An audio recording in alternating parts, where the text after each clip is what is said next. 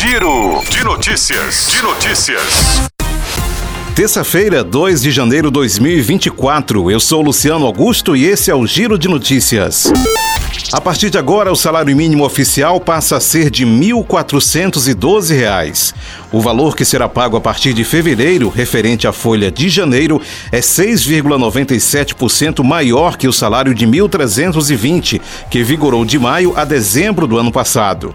Aprovado no Orçamento Geral da União de 2024, o valor de R$ 1.412 corresponde à inflação pelo Índice Nacional de Preços ao Consumidor, o INPC, acumulado nos 12 meses terminados em novembro, que totalizou 3,85%, mais o crescimento de 3% do PIB, o Produto Interno Bruto em 2022. Enviada pelo governo em maio, a medida provisória com a nova política de valorização do salário mínimo foi aprovada pela Câmara dos Deputados e pelo Senado em agosto.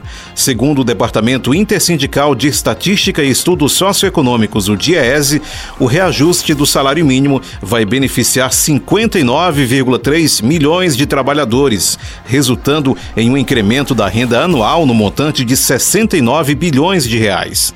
A entidade estima que o governo, União, estados e municípios arrecadarão 37,7 bilhões a mais por causa do aumento do consumo atrelado ao salário mínimo maior. Ao descontar a inflação pelo INPC, o salário mínimo terá ganho real de 5,67% em relação a maio de 2023, quando passou a vigorar o mínimo de 1.320. Se considerar o salário mínimo de 1.302, que vigorou de janeiro a abril, o ganho seria menor, de 4,69%. Isso porque o INPC, o índice que mede a inflação das famílias de menor renda até cinco salários mínimos, estava mais alto alto no início do ano passado. Enquanto o Brasil chegou ao fim de 2023 com um recorde de mortes por dengue pelo segundo ano consecutivo, o Ceará registrou o menor número de óbitos causados pela doença nos últimos 16 anos. Das 1.079 mortes confirmadas pela doença em todo o país, oito aconteceram no estado e uma segue em investigação. Esse cenário pode ser explicado pela ocorrência de um período interepidêmico no Ceará, ao mesmo tempo em que a dengue chegou a locais que não haviam enfrentado problemas com a doença anteriormente. O número de vítimas da dengue no Ceará neste ano passado é o menor desde 2007, quando teve início a série histórica divulgada pela Secretaria da Saúde do Ceará no boletim epidemiológico mais recente, publicado no início de dezembro. O painel de monitoramento das arboviroses do Ministério da Saúde, atualizado na última semana de 2023, também apontava oito óbitos confirmados no estado e um em investigação. Os dados nacionais dizem respeito ao cenário de 2023 até o último dia 27 e ultrapassaram os registros de todo o ano de 2022, quando houve 1.053 óbitos. Até então, esse tinha sido o maior número de mortes no período de um ano completo, segundo a série histórica do Ministério da Saúde. Em seguida, aparecem os anos de 2015, quando aconteceram 986 mortes, e 2019, com 840 óbitos.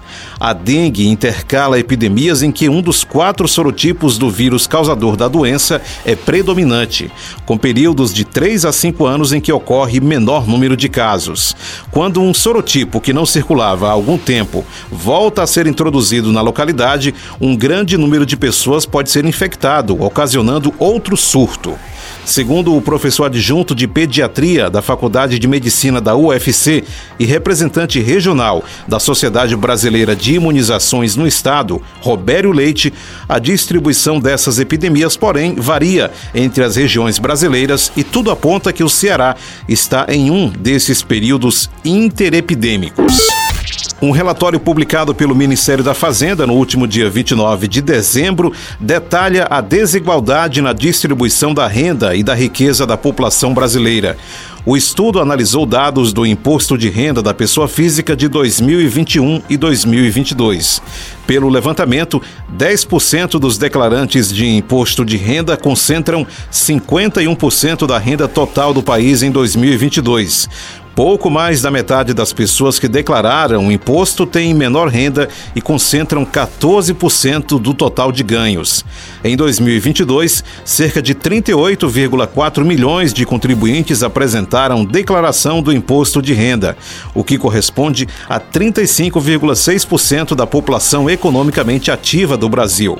A declaração de imposto de renda é obrigatória para todas as pessoas residentes no Brasil que tenham recebido pelo menos R$ 28.559,70 de rendimentos tributáveis, R$ 142.798,50 em receita bruta da atividade rural ou 40 mil reais em rendimentos, inclusive não tributados ou tributado na fonte.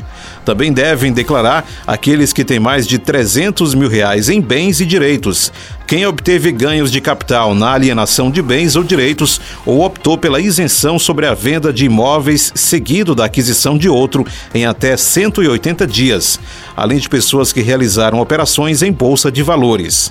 Em relação à riqueza, que soma bens e direitos declarados no imposto de renda, a concentração é ainda maior. Os 10% mais ricos concentram 58% da riqueza nacional. A pesquisa mostra que a maior isenção de imposto de renda é sobre lucros e dividendos, que é a remuneração dos acionistas de empresas, que chega a 35% do total. Essa questão, inclusive, está em debate no Congresso Nacional. A segunda maior isenção é de pequenas microempresas optantes do Simples. O Giro de Notícias tem uma produção de Camila Matias, sonoplastia André do Vale, áudio Milton Santiago. Essas e outras notícias, acesse agora o portal gcmais.com.br.